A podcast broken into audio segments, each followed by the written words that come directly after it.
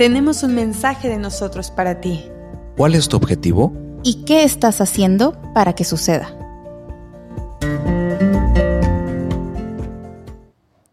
Relaciones saludables. Pues bienvenidos al capítulo número 28 de este podcast. Ya 28. Eh, el día de hoy nos encontramos eh, un poquito nostálgicos como equipo, ya que Eric Cervantes no nos va a poder acompañar desde el episodio pasado y unos cuantos por una situación personal, pero lo extrañamos, le mandamos todas las bendiciones y la energía.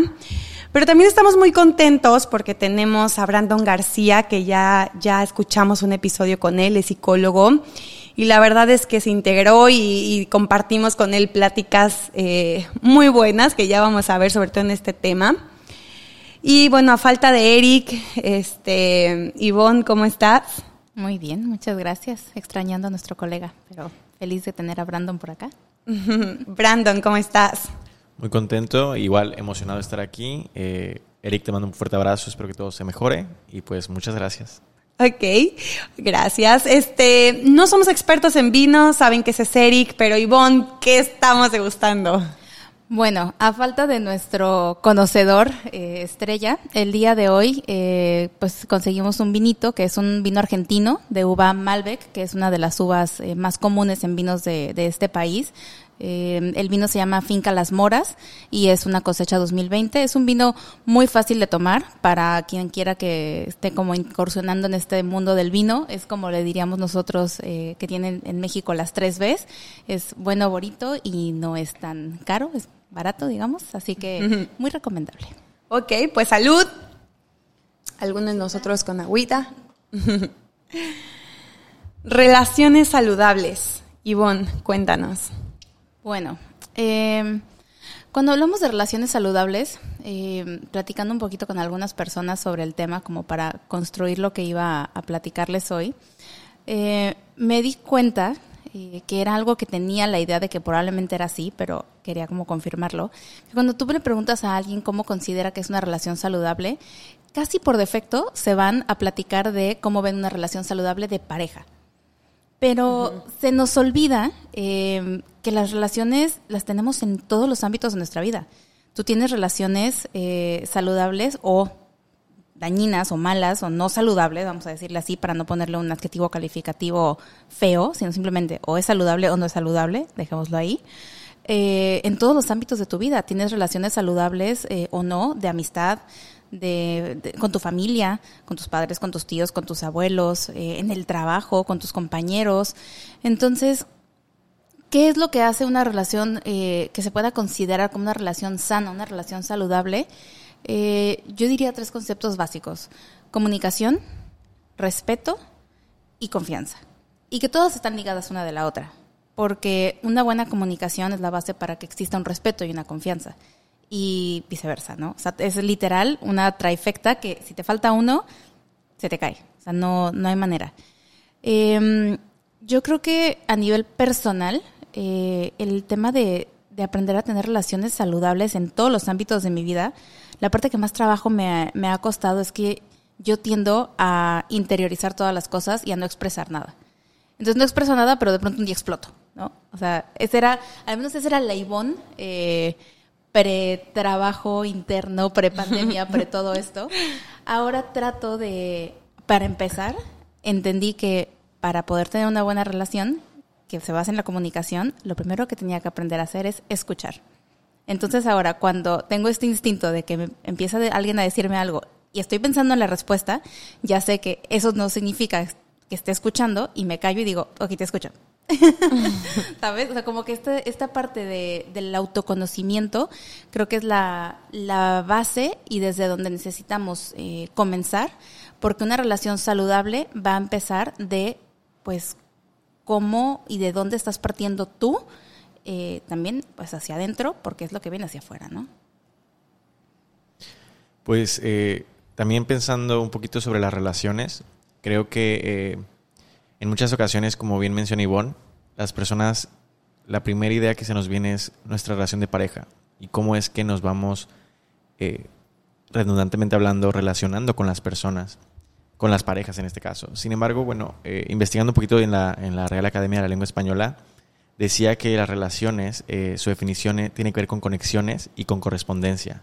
Cómo me conecto con las personas o cómo me conecto con, lo, con el mundo que me rodea y cómo me corresponde este mundo, ¿no? Entonces, también mientras reflexionaba un poquito sobre este tema, sobre lo saludable o lo no saludable, recordaba mucho a uno de los autores, o mis, uno de mis autores favoritos en cuanto a psicología, que se llama Carl Rogers.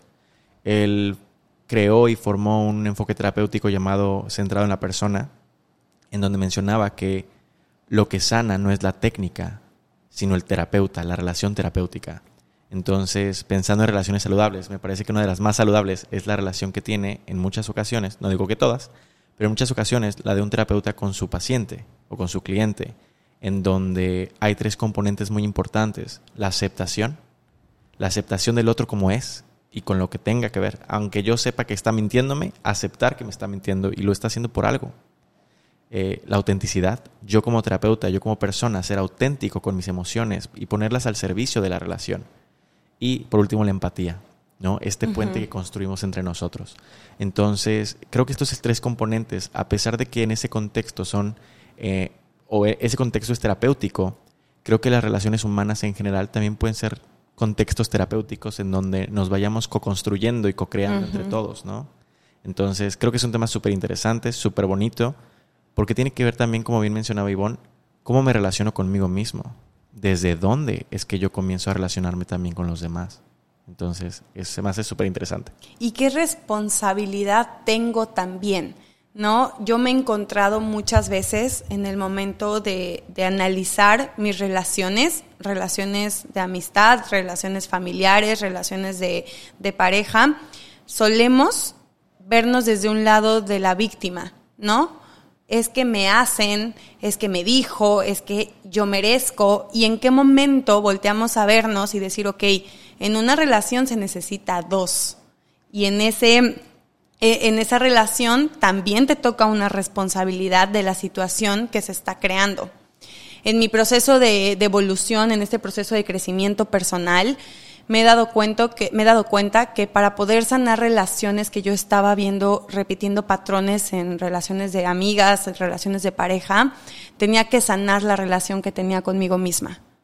Tenía que ver de dónde venían estas heridas de dónde venían esta repetición de patrones y me di cuenta que primero tenía que sanar a mamá y a papá, que primero tenía que sanar esa, esa niña interior lastimada que estaba eh, pues molesta, ¿no? Y estaba eh, con ganas de querer llamar la atención y repitiendo esos patrones. Entonces, para poder sanar ahora y, a esta versión que me encanta de, de Allison, tuve que abrir el pasado y sanar eh, esa relación con mamá y papá. No sé cómo vean ustedes el, este tema, sobre todo tú, Brandon, que eres psicólogo, porque a mí me cambió la vida. Cuando yo, cuando yo abrí esa relación con mi mamá, que yo creía que era, que yo estaba lastimada nada más por papá, y cuando dije, ok, wow, ¿no? La relación con mamá es la que en verdad yo no quería sentir y cubría, ¿no? Y cuando lo enfrenté y lloré y sané eso con mi mamá, me di cuenta cómo allá afuera fue cambiando otras relaciones que tenía con muchísimas personas, porque sané, ¿no? Algo que es súper interesante que mientras me comentaba, o nos comentabas esto, es recordar lo que dijo ahorita Ivonne de a veces cuando quiero escucharte estoy pensando en qué te voy a responder. Y así me sucedió ahorita. Pero desde, creo que algo que, que es súper importante recalcar o mencionar es compasión. Para mí la compasión es un componente importantísimo tanto en mis relaciones como en mi trabajo terapéutico, ¿no? ¿Cómo puedo yo, aparte de estos tres componentes que mencioné antes, cómo puedo yo aceptar a la persona que está frente a mí diciéndome esto? ¿Cómo puedo yo conectar con eso? ¿Cómo puedo yo ser auténtico con qué me provoca escuchar a Alison decirme cuando sanó o cómo está sanando, ¿no? Porque al final somos proceso. Exacto, siempre. y algo que me vino a la mente fue para mí la, vida, no para mí, para muchos autores, y lo he ido palpando y descubriendo, la vida es una, es una, eh, una espiral hacia arriba, ¿no? Entonces, Alison chiquita, voy a hablar de ti porque es la experiencia que nos compartiste. Sí, sí, sí. Ah. Entonces, Alison chiquita tenía ciertas heridas que fue cargando, fue cargando, fue cargando y fue mandando hacia atrás, ¿no? Porque pues no era importante en este momento. Era más, era más fácil manejar la fuerza, ¿no? Ujú. el, el- el relajo, el... Comentamos antes, ¿no? Como antes eras un poco más rebelde, un poco Sí, más sí, este, sí. desatada. Wow, soné como muy, muy grande. Muy papá. Pero en esta parte, como eh, Allison en ese momento estaba en un punto. Y después, quizá, cuando dices repetir patrones, yo me imagino esta, esta eh, espiral yendo hacia la derecha y elevándose un poquito, hasta de repente volverte a encontrar en ese mismo punto de hace Ujú. 10 años, pero con otras caras, Sí. otros actores. Un jefe, luego otro jefe, luego fue otro novio, luego fue una amiga. Entonces yo sí, de verdad tuve que tener esa conversación de, a ver, ¿estará mal el mundo? O tal vez estoy mal yo. No, a ver, o sea, ya, ya lo pasé por tantas personas, de verdad ellos son tan malos y tan malvados y son los malvados del cuento. A ver, mi reina, sé honesta aquí contigo, porque excusas hacia allá afuera podemos ir, ¿no? Irnos a quejar, no, es que mi jefe me hizo y me gritó y no es que te lo juro si tú lo vieras y te crees tu historia, te crees que tú eres la de la razón, ¿no? Entonces, el cuestionarte, ¿no? El decir, a ver, ¿esto no te suena parecido? No, Y ya además, lo vivimos. O sea, lo, lo que siempre dicen, eh, no me acuerdo en qué capítulo hablábamos de esto, pero sé que lo, lo, lo tengo reciente en, en la cabeza. El, el saber que y realmente reconocer que tanto tú como todos a tu alrededor están haciendo lo mejor que pueden con las herramientas que, Que tienen. tienen. O sea, no sé, por ejemplo, yo ahorita te, no sé, se me ocurre pensar, por ejemplo, en, en tema de trabajo, ¿no? O sea, cuando tú tienes un trabajo nuevo y dices, es que Dios, o sea, no, sé lo que estoy haciendo. O sea, hay estos memes del perrito que está sentado frente a la computadora que dice, así, estoy haciendo como que trabajo porque no tengo ni idea de qué estoy haciendo. Y la realidad es que nadie está preparado para ningún trabajo. O sea, nadie tiene las herramientas ya preprogramadas en el cerebro para saber qué hacer, cómo hacerlo, con quién lo va a hacer. O sea, cada trabajo, cada cosa, cada situación, cada relación nueva en tu vida, de cualquier tipo, es un terreno completamente desconocido. Y tienes que irte adaptando y tener mucha empatía de que la persona que tienes enfrente, las personas que tienes a tu alrededor, en el tema, por ejemplo, de trabajo, en tu familia, en todos los aspectos, están haciendo lo mejor que pueden. Y están centrados además en sobrevivir ellos, primero que nada. Y cada persona que te vas encontrando te va enseñando algo y en lugar del por qué a mí, yo aprendí a decir para qué. ¿Qué me está, ¿Por qué me está doliendo cada vez que esta persona hace esto y me enciende? O me entristece, o me, me vuelvo a encontrar involucrada en este tipo de persona con estas características. A ver, ojo, ¿no? ¿Qué necesito agarrar de aquí? Porque hasta aquí corto el ciclo. O sea, ya, ya quiero aprender la lección para, para ir construyendo otra realidad. No quiero esto para mí, ¿no? Que fue lo que me pasó con el ciclo de la violencia. Ya no quiero nada que ver con esto y necesito entonces interiorizar para sanar y construir relaciones saludables a partir de ahí. Justo mencionaste ahorita algo que yo te diría en terapia. Ay. Te diría, detente. A veces cuando buscamos un para qué, nos estamos saliendo de la experiencia. Porque es como, quiero sentir el dolor para ya no sentirlo. Entonces utilizamos el aquí y ahora como una evasión del aquí y ahora. Ok. Entonces, eh, y, a veces funciona. Eh, De hecho, la mayor parte del tiempo, cuando yo encuentro una razón, decía Viktor Frankl, quien tiene una razón para vivir, se enfrentará a cualquier cómo, ¿no? Cuando tú encuentras el para qué de una situación, cuando algo me está doliendo, cuando algo me contrae, pero sé que toda contracción me trae una expansión, ok, sí, pero ¿cómo se siente la contracción? ¿Cómo duele? ¿Qué sientes? ¿Qué- ¿Cómo está tu cuerpo? ¿Cómo estás tú? Y en este sentido, con lo que mencionaban, las relaciones confirman nuestra existencia. Eres tú, Alison, que me está viendo ahorita, quien confirma que yo existo, ¿no? Dice la filosofía existencial. Entonces, en este contexto nos vamos co-construyendo. Y lo súper interesante cuando reflexionaba un poquito sobre, sobre relaciones es cómo en este espacio donde estamos ahorita aquí, eh, grabando esto, platicando y conversando, Allison pone al servicio de todos nosotros, tanto de los que escuchan también en este momento como de nosotros tres nada más, pone todo lo que es ella. Y como Ivonne me pone toda su vida aquí en este momento. Y como yo, Brandon, pongo todo lo que soy al servicio de esta conversación. Entonces, las relaciones a veces pensamos que es, ay, solo tuvo un mal día, solo tuvo un mal momento. No. Quizá el encuentro es en el momento, en el presente, pero traemos, en este momento, traemos todo lo que somos atrás. Todo lo que estamos eh, siendo, ¿no? Porque somos siendo. Entonces, ¿cómo las relaciones adquieren cierta complejidad? Y de repente entendemos que si bien podemos comprender, más no justificar, ¿no? Puedo entender que tú creciste en un ambiente hostil. Puedo entender que estabas en modo supervivencia. Puedo entender que estás luchando. Pero lo que no voy a justificar es tu maltrato. Y lo que no voy a justificar es que estés buscando, estés tirándome al blanco, siendo yo el tiro al blanco, ¿no? Los límites bien, bien marcados. Y creo que después de, de varias relaciones así, que cuando yo entendí el para qué, más bien sentí que, que, ya había crecido, que ya no estaba buscando, o sea, buscando eso. Ya mi nivel de conciencia llegó a un punto en que dijo, no más esto, ¿no? ¿Y cómo podríamos definir una relación saludable? Sea, ¿cuál, se, ¿cuál creen que sería el componente de ahorita los que nos están escuchando de, una relación saludable? Digo, no creo que haya una fórmula, y eso ahorita ustedes a ver qué opinan. Para mí es, es un parámetro personal en donde si no te sientes cómoda, si no, no sientes eh, que hay reciprocidad, si no te sientes plena, si no te sientes segura, si no sientes eh, confianza, si no te sientes bien, entonces hay algo ahí que no está funcionando en ese canal de ir y venir. ¿Cómo ven? A ver, eh, yo creo que el tema de, poder empezar a tener una relación eh, sana, saludable, sí definitivamente eh, el componente principal va a ser el respeto. Eh, empezando por el respeto que te tienes a ti mismo y a tus convicciones y a tu naturaleza y a quien tú realmente eres y qué tan honesto eres y qué tanto respetas tus propios límites y lo que tú quieres o no quieres hacer.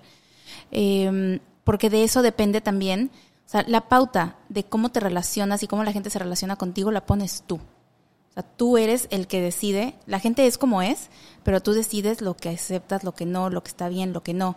Y es una realidad que en este proceso de, de vida, que todos estamos en el mismo en el mismo camino, en diferentes medios de transporte y en diferentes climas y en diferentes circunstancias, pero digamos, todos en teoría pues vamos pues, al, a cumplir el mismo ciclo, ¿no? Eventualmente, pues el ciclo se va a acabar. O sea, no somos eternos. Es algo que la única constante es el cambio. Pero es cómo te relacionas además con tu entorno, cómo reconoces y respetas a la persona que está al lado. Todos queremos ser buenos. Eh, aquí me gustaría compartirles una anécdota, aprovechando que no está Eric, que es el de las anécdotas. Eh, me di a la tarea de buscar una anécdota para poder, eh, una, pequeña historia, eh, para poder como cumplir ese, esa parte que es bien bonita de él. Eh, hay una, una, historia que yo escuché una vez en una TED Talk que hablaba, una psicóloga, eh, que hablaba de un pueblo, una pequeña tribu en el sur de África, que tiene una costumbre que está relacionada con la palabra sawabona. Eh, ellos lo que hacen es que cuando una persona de la tribu tiene un mal comportamiento, o sea, algo que, que daña o que no, digamos, eh, que no es bueno de acuerdo a las costumbres eh, de esa tribu, eh, lo que hacen es llevarlo al centro de la aldea, rodearlo y durante dos días recordarle y decirle todas las cosas buenas que ha hecho y por qué su naturaleza es buena y por qué él es una persona buena por naturaleza. Ellos lo que creen, esta tribu lo que piensa es que nosotros somos buenos de nacimiento y que la naturaleza del ser humano es buena, pero que en esta necesidad de querernos sentir especiales y de querer ser los mejores, que es parte de la naturaleza humana, a veces eh, fallamos en cómo nos comportamos por estar obsesionados con esa eh, con, ese tema de ser especial y de ser mejor y de, destacar. Entonces, cuando eso sucede, la idea de, de que es en colectivo regresar a la persona a su centro, ayudarlo a reconectar con su verdadera naturaleza y recordarle que en realidad eh, es bueno y puede seguir actuando de acuerdo a su naturaleza. Y lo que hacen es que la palabra saguabona significa yo te respeto, te valoro y eres importante para mí. Y la persona a la que se lo dicen responde con una palabra que es shikoba, que quiere decir entonces yo soy bueno y existo para ti. Entonces, todo se basa Wow, en el No respeto. manches, qué bonita Sí, historia. hasta me dieron chinitos. Es- Es que- eh, a mí se me quedó muy grabada. La verdad es que al final de cuentas, como decíamos, eh, el otro confirma quiénes somos, ¿no? Y, y- y muchas veces pienso, qué difícil es, es, es relacionarme con todo un bagaje cultural, ¿no? Con todo lo que la gente espera que yo, que yo tenga, ¿no? Por ejemplo, yo que tengo a mi pareja que es hombre y que eso es algo, era complicado hace 10, 11 años. Digo, la verdad es que la tuve muy fácil, pero ahorita siguen habiendo personas que sufren por la, por la manera en la que expresan sus relaciones, ¿no? Y la tienes más fácil, por así decirlo, también por el lugar en el que, en el que estás, porque al final también la geografía es parte de tu destino. Completamente. Culturalmente, la, las- la- la educación de tus papás, ¿no? En el contexto que, que fuiste creado. La Mi sociedad. mamá me sigue diciendo que yo salgo de blanco, o sea, y me, ya me fui de la casa, ya sabes de qué mami. ¿Y cómo te digo, no? Pero ella sigue diciendo, tú te vas a casar por la iglesia y. Pues bueno, pues es respetar, pero tampoco voy a dejar que mi vida se rija por algo que no va conmigo, ¿no? No, Claro. totalmente. Pero al final la sociedad, la cultura te impone cosas, o sea, dependiendo de en dónde nazcas, es el nivel de libertad que puedes tener. Y a veces es un choque cultural. Tengo una amiga que visitó Dubái hace un año y medio y de pronto llegó al, al aeropuerto y resulta que la iban a meter a la cárcel porque no iba con su esposo. Y una mujer sola no puede viajar. Es, Y aquí es, es como, es como lo que dice Alison, ¿no? El, el respetar que, pues, estás en un país que no, que no es tuyo, o donde tú, de tú- donde tú no eres, pues las reglas están claras, ¿no? Y al final de cuentas, pero también tiene que ver esto de cómo puedo yo respetarte lo suficiente como para respetarme a mí también. Sí, hasta dónde llega ese límite saludable. A mí una de las cosas que más me ayudó en este proceso, que, que yo soy muy abierta, abierta en cuestión, comparto mis vivencias personales, porque es la manera en la que creo que puedo dejar un poquito de huella si a alguien le sirve, ¿no? En el proceso más fuerte que yo he tenido es en lo que les acabo de comentar, de sanar la relación con mi mamá. Es algo que yo no me había atrevido a, de verdad ni a asomarme ahí. Tan es así que ni habría ese canal ni esa posibilidad. Y una de las cosas que más me ayudó para sanar esa relación es entender que, ojo, no hay culpas, hay responsabilidades. Y mi mamá no es que me haya querido dañar, no, no es que venimos cargando cada una, ella tiene sus broncas, ella tiene sus vivencias, ella tiene cosas que no, tal vez no sanó, ¿no? Y que no, no es que la culpe por lo que pasó, pero lo hablo, lo comunico. Lo, no, no por no querer lastimarla, de que no vaya a sentir, de que, pues porque yo sé que era mamá soltera, que tenía que ir a trabajar, que hizo lo que podía con lo que tenía y tengo más que agradecerle que de reprocharle. Pero eso que, que hubo, ¿no? Esa situación de la vida me lastimó y lo tengo que comunicar. Entonces, a veces tenemos que agarrarnos valor para decirle a la otra pareja y adiós orgullo, adiós eh, ego, adiós, eh, ay, ¿cómo voy a quedar? ¿Cómo le voy a decir que me dan celos o que me siento incómoda o que me siento insegura con este tema? No importa que después lo tengan que trabajar juntos o juntas. ¿No? El comunicar para mí algo que nos está doliendo y nos está lastimando, tenga o no fundamentos, es fundamental. Sí, y yo le sumaría también, a- aparte de valor, bondad. Sí. Tener la bondad suficiente para también decirlo. Porque valor sin, sin, sin, sin bondad Y empatía. es violencia, es violento, ¿no? Sí, no, no, no, y siempre todo con amor, ¿no? Todo Claro. desde el, oye, me estoy sintiendo así, me causa mucha inseguridad esto, o a mi mamá, es que siento que, perdón que hable este tema, pero cuando era niña esto y esto, y, y la vi llorar y me dolía el alma porque pues, ah, se quedó, ¿sabes? Mi papá no, ella sí. ¿Y cómo yo le voy a decir? Pero eso me hizo liberar una emoción que estaba guardada y que tenía que sacar. Por si alguien nos está escuchando y le conecta esta idea, duele, pero ese para mí fue el inicio de sanar. Es que si de por sí ya duele, nada más que duele inconscientemente, Sí, tenía, perdóname, eh, esto lo platiqué con un amigo cuando, cuando empecé a hablar sobre este tema, que lo descubrí platicando con mi mejor amigo en mi sala. Descubrí así de la nada, ¡pum!, destapé eso y fue un llanto.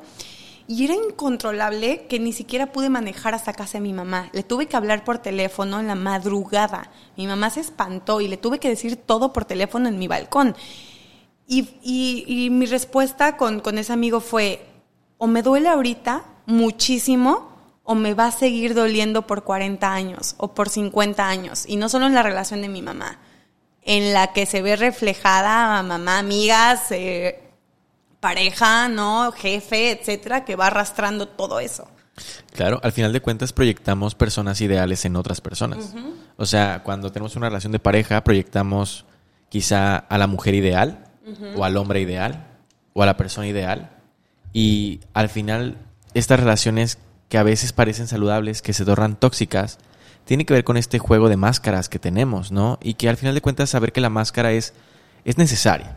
Sí. Sin ella no podremos, no podríamos comunicarnos. Sin embargo, a veces estas máscaras están cargadas con dolor, con miedo, ¿no? Y de ahí nace la codependencia, o nacen las personas que evitan, o evaden, o, o no se comprometen, ¿no? Porque al final de cuentas es tan doloroso el poder aceptar, es no doloroso. Soy tan incapaz en este momento de ver mis defectos o mi dolor, porque realmente está en lo inconsciente. Y lo que es inconsciente no es consciente. Entonces, Exacto. a veces yo tengo que cambiarte a ti, Alison, porque no me gusta que seas tan intensa, pero porque no puedo yo ver mi propia intensidad. Y si no puedo ver la mía, claramente no voy a permitir la tuya. Exactamente. Wow. ¿no? Qué, qué dolor. En, en- digo, qué dolor. Me estoy proyectando aquí en este tema. Em, ¿Qué? Y pues bueno, ¿qué, qué podemos mencionar acerca de, de una persona que quisiera, que nos está escuchando, como decir, bueno, ¿cómo puedo darme un sondeo de, de cómo ando o cómo empiezo este proceso? Sintiendo. Creo que el, creo que el principal, el principal, el principal este paso, o el primer paso, perdón, sentir. La experiencia humana es sensorial, casi en un 100%. Todo se siente. Y las, las sensaciones y las emociones y los sentimientos demandan una sola cosa, ser sentidas. Entonces, no necesitamos a veces ni entender por qué, ni para qué. Simplemente, ¿qué estoy sintiendo? Porque el- Permitir. Claro, porque el y a veces ni permitir, porque si ya está presente es porque algo lo permitió, ¿no? Hay una profunda aceptación por ahí que ya lo permitió, Sí. reconocer. Reconocer lo que está ahí, porque al final de cuentas, cuando yo yo me pregunto, ¿por qué me pasa esto? Porque eres tal por cual, porque a ti nadie te quiere, porque todos te odian, porque ta ta ta ta ta, ta, ta. La mente va a darse cuerda y se va a dar como en tobogán. Entonces, este, al final de cuentas, el sentir y simplemente el hecho de sentir por sentir te permite fluir. O sea, realmente le permite a la emoción. Recuerden, las emociones como tal son de corta duración y de alta intensidad. Entonces, una emoción no te dura más de 20 minutos. O sea, físicamente todos los procesos eh, químicos que surgen a, partir de, de un encuentro emocional no dura más de 20 minutos. Entonces, ¿qué pasa? Imagínate, estamos, eh, sin- estás sintiendo tristeza y estás todo como la contracción, con la baja de energía, con todo lo que conlleva la tristeza, todo lo químico. Y tú ya vas de salida, ya estás como en el, en el puchero de... ¿No? Y de repente llega alguien y te da una palmadita en la espalda de todo va a estar bien. Puf, Uf, se bye. reactiva otra vez la emoción. Porque no, no permitiste o no se, no se permitió, la situación no permitió que, que, que completara el ciclo, ¿no? Y esto es súper importante porque en las relaciones muchas veces no permitimos que el otro complete sus ciclos emocionales porque como a mí me cuesta mucho trabajo quedarme solo con mi tristeza, Ivonne está llorando, entonces tengo que ir corriendo con Ivonne para que no llore ella, ¿no? Y eso a veces pareciera algo saludable en una relación, pero puede ser contraproducente, Sí. ¿no? Muchas veces necesitamos nuestro espacio y nuestra, nuestro, nuestra individualidad para poder sanar y luego regresar a, a- a la relación de pareja, de amistad, de, de lo que sea, ¿no? Y que todos vamos cambiando y que no somos los mismos de la misma Allison que conociste, Brandon, de 14 años, ni que la viste otra vez a los 16, a los 18, ni que la estás volviendo a encontrar a los 26. Para nada soy la misma. Ni siquiera creo que en piel, en células, soy la misma. ¿No? Y pues bueno,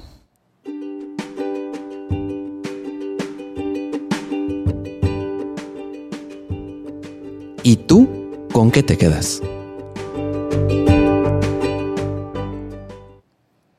Bueno, de este episodio yo creo que eh, la idea con la que me quedaría es el ser honesto contigo mismo, eh, reconocer lo que estás sintiendo eh, sin miedo, sin, sin ponerte etiquetas, sin poner nada, simplemente es lo que es y lo estás sintiendo porque tu cuerpo lo necesita, porque tu alma lo necesita y, y está bien, o sea, no, no suframos y no pensemos si algo está bien o no, simplemente reconocerlo, dejarlo fluir y eso es parte de ser honesto contigo. Y a partir de ahí pues podrás ser honesto también con los demás y establecer mejores relaciones de confianza. Eh, yo me quedo con ser compasivo conmigo y con las personas que me rodean, el saber que las relaciones a veces son reflejo de cómo nos relacionamos con nuestros padres en algún momento de nuestra historia y cómo podemos ir construyendo relaciones conscientes, ¿no? En donde el amor, la comprensión, la aceptación, la autenticidad sean parte de, del día a día. Entonces. Yo me quedo con que primero te, te des una checadita hacia adentro, con que primero veas cómo te hablas, con que primero veas si, si respetas tus límites, con que primero eh, veas cómo está tu relación contigo, contigo misma, contigo mismo, y después evalúes lo que te viene lastimando y digas, ok, todos están mal o yo tengo algo que trabajar ahí. Y qué sí quiero y qué no quiero en mi vida. Ojo, en todas las relaciones va a haber cosas en las que vamos a tener que ceder. Elige con qué sí puedes ceder y qué no en las relaciones que te rodean. Entonces, pues gracias por, por quedarte, gracias por escucharnos. Eh, Gracias por recomendarnos. Eh, síganos en redes sociales. Nos encuentran como hazquesuceda.podcast y compártele este episodio a alguien que tal vez necesite escuchar esto. Nos vemos todos los martes, 8 de la noche, desde el Caribe mexicano.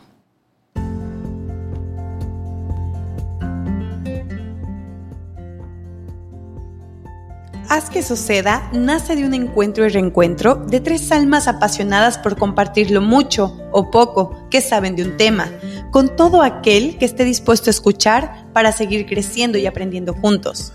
Alison Arellano, Ivona Arriola y Eric Cervantes comparten, entre otras cosas, la intensidad, el haber crecido como hijos de madres solteras, el gusto por el café, el mezcal y el buen vino.